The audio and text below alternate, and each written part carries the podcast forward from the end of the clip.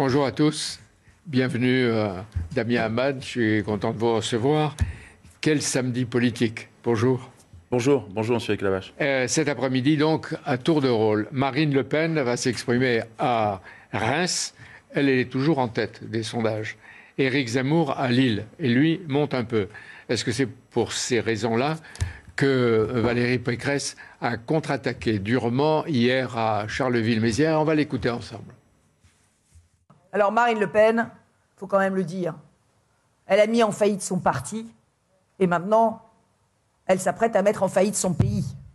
Je vous rappelle qu'elle propose la retraite à 60 ans.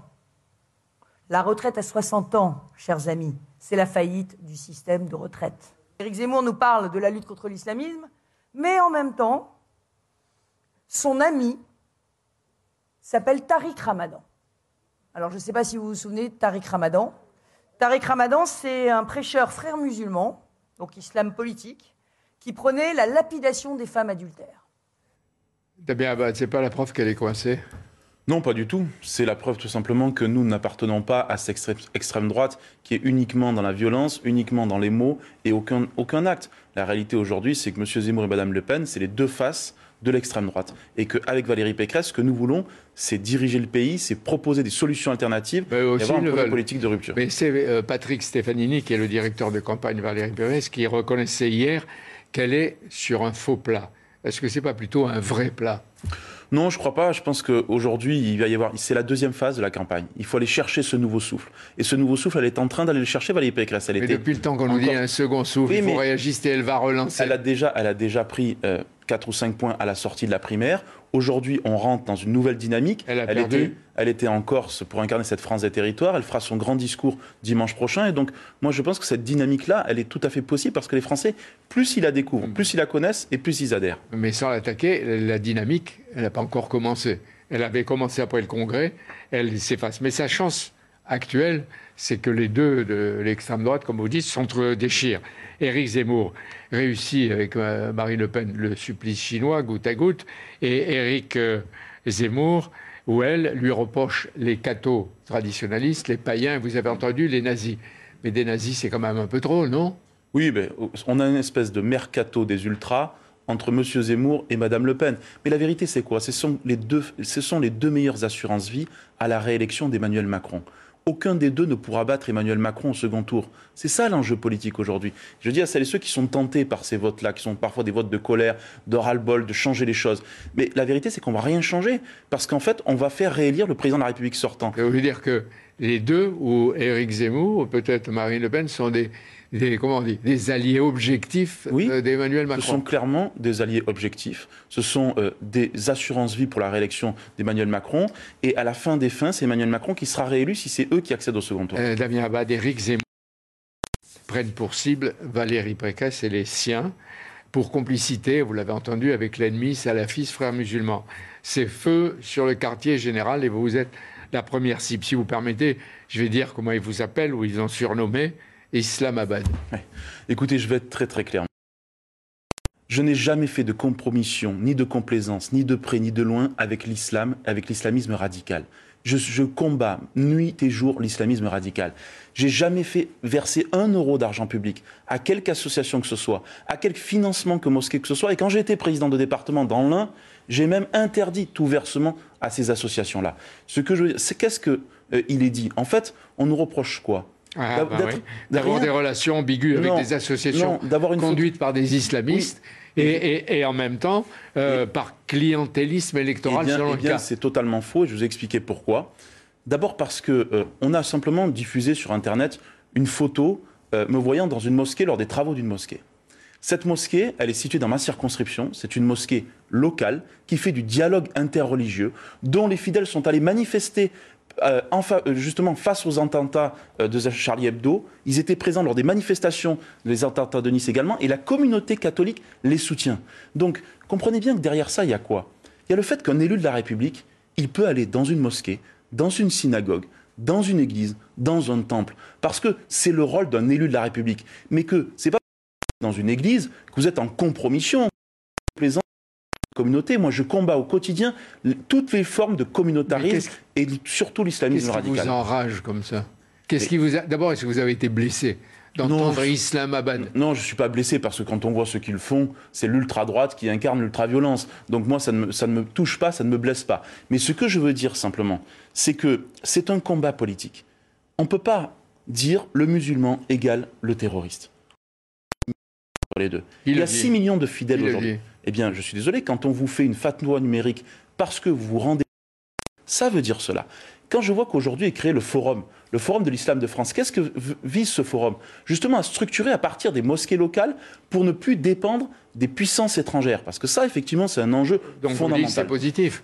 Bien sûr, mais on l'a proposé avec les républicains. Quand on a vu le débat sur on a fait des propositions pour lutter contre la radicalisation dans nos écoles, dans nos universités, dans nos prisons, et pour aussi euh, mieux encadrer les lieux de culte et fermer les mosquées salafistes. Vous, avez constaté, vous devinez qu'ils ne vont pas vous... Vous, Valérie Pécresse et d'autres. Oui, mais vous savez, on va pas... Euh, c'est pas l'extrémo-droitisme qui va nous donner des leçons. La réalité aujourd'hui, c'est que moi je pense qu'il faut construire l'islam de France, qu'il faut surtout encadrer les choses et surtout qu'est-ce qu'il faut faire?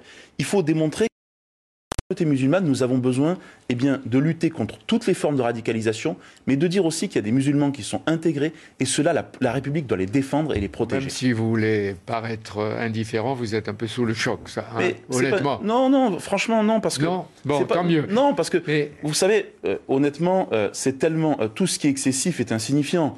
et donc, si on vous reproche simplement d'aller dans une mosquée, ou alors dans une église, c'est tellement ridicule franchement, ça fait rire tout le monde. L'islamo-gauchisme, dénoncé par Frédéric Vidalici et par euh, Jean-Michel Blanquer, avait provoqué des débats et des dégâts. Les républicains LR l'avaient même, euh, vos amis, stigmatisé. Et on a l'impression que le miroir a aujourd'hui une autre face, ce que vous avez cité vous-même, l'islamo-droitisme. Est-ce que ça ne va pas vous coller aussi? Mais pas du tout, parce que euh, l'enjeu, c'est quoi aujourd'hui?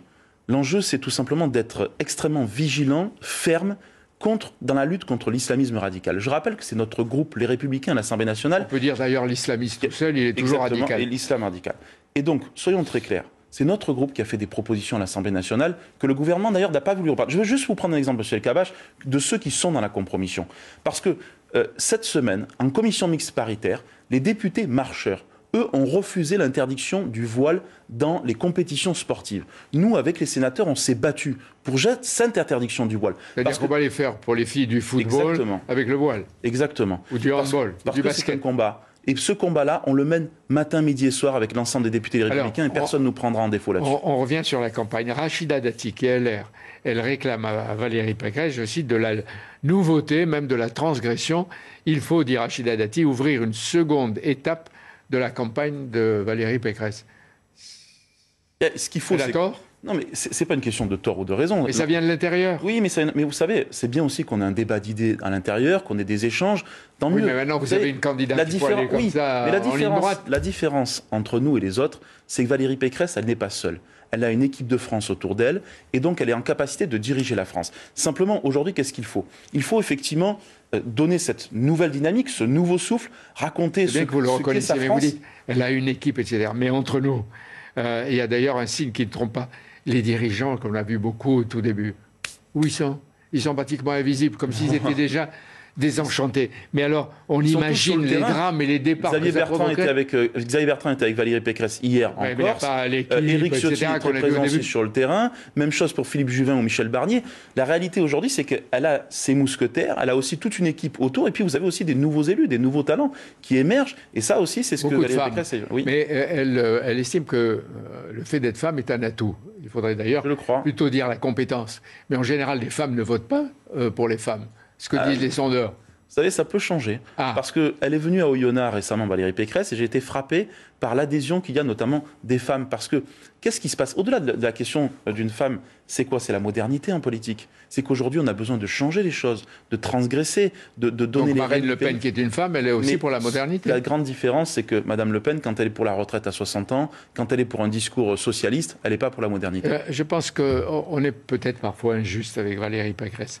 Euh, elle est émouvante dans les confidences à Chloé euh, Morin, qui a réussi un livre politique euh, très intéressant. Je cite, je cite Valérie Pécresse. Pendant des années, j'ai ressenti un décalage entre ce que je suis vraiment et la façon dont les gens me perçoivent. Ceux qui arrivent à incarner un rôle sont ceux qui passent bien à la télé. C'est à la fois un aveu et un regret. Oui, mais ça veut dire quoi? Ça veut dire que Valérie Pécresse est quelqu'un de sincère, d'authentique, d'honnête, de naturel. Encore une fois, moi je l'ai vu échanger avec les acteurs de la santé, avec le monde de l'éducation. Et qu'est-ce qu'elle cherche? La crédibilité. Elle cherche des solutions concrètes. Alors c'est sûr, c'est peut-être pas des, grands, euh, des grandes emphases oratoires, mais sauf que c'est concret et ça a du résultat. Et aujourd'hui, vous savez, les Français, ils sont tellement désabusés par la politique que ce qu'ils veulent, c'est de l'efficacité des résultats. Et eh bien avec Valérie Pécresse, il y aura des résultats. bien euh, Chloé Morin. Mais euh, j'ai vu que messieurs Stefanini, Xavier Bertrand, vous, euh, qui encore Éric Ciotti, vous donnez rendez-vous au 13 février pour un meeting et un discours qui, qui s'annonce décisif. Qu'est-ce qu'il y aura dedans?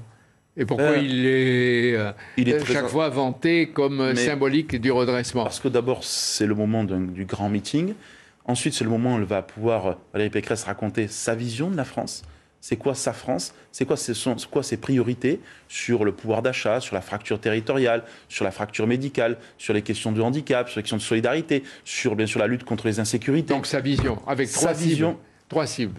Mais avec, en tout cas, une vision claire, une perspective, des mesures concrètes. C'est ça que les Français attendent aujourd'hui. Ah ben, on va prendre un exemple. Aujourd'hui, elle va parler devant une centaine d'experts, j'ai vu ça, de parents, de syndicalistes pour parler d'éducation et présenter son projet sur l'éducation.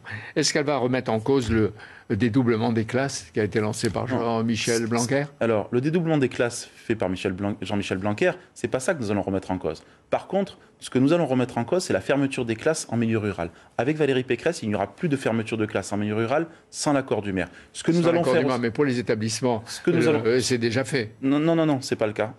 Tout, tous les jours, tous les jours, il y a des fermetures de classes. Mais elle ne remet pas en cause le dédoublement. Non, mais la deuxième chose que nous allons faire, c'est renforcer les savoirs fondamentaux. Plus d'heures de français, plus d'heures de maths à l'école primaire. Et ensuite, c'est mettre fin au collège uniforme. Ça veut dire quoi? Ce que nous ne pouvons pas accepter, c'est qu'il y ait trop d'enfants, trop de collégiens qui arrivent et qui entrent en sixième sans maîtriser les savoirs fondamentaux, c'est-à-dire la lecture et l'écriture. Donc un contrôle au moment d'entrée. Nous allons faire non seulement un contrôle, ou une évaluation une évaluation, mais aussi une sixième de consolidation qui permettra à tous ces décrocheurs scolaires de pouvoir rattraper le coup et enfin renforcer du soutien scolaire grâce à une réserve vous savez ce qui va se passer. Jean-Michel Blanquer est l'invité de repère demain après-midi. Il vous répondra. Mais une question Avec encore. Avec plaisir. Vous lui demanderez euh, pourquoi il ne l'a pas fait pendant cinq ans. Euh, voilà, euh, c'est intéressant. il est question d'alléger les règles sanitaires à l'école. Est-ce que vous y êtes favorable? Oui, il faut le faire très très rapidement. Ah bah, dès la rentrée, c'est ça? Oui, dès la rentrée. Je vais vous dire, j'ai reçu le collectif des pédiatres, des psychologues euh, notamment. Je pense qu'il faut poser la question de la levée du masque pour les enfants de 6 ans, 7 ans et 8 ans. C'est plus possible à l'école. Une question euh, internationale, mais d'actualité. Valérie Pécresse, euh, à l'Élysée, si elle était à l'Élysée, est-ce qu'elle parlerait autant avec qu'Emmanuel Macron, avec Vladimir Poutine et, Macron qui sera lundi à Moscou puis à Kiev? Non seulement elle parlerait autant, mais depuis bien plus longtemps et de manière très régulière. Parce que là, on a une accélération des échanges, mais ça fait quand même longtemps qu'il fallait le faire. Aujourd'hui, Valérie Pécresse, ce qu'elle veut sur la scène internationale, c'est sortir de l'isolement diplomatique de la France. Est-ce que, mais elle n'est pas isolée, la preuve. Mais est-ce qu'elle enverrait en Roumanie 1000 soldats français Non, mais à la demande de l'OTAN et de M. Biden.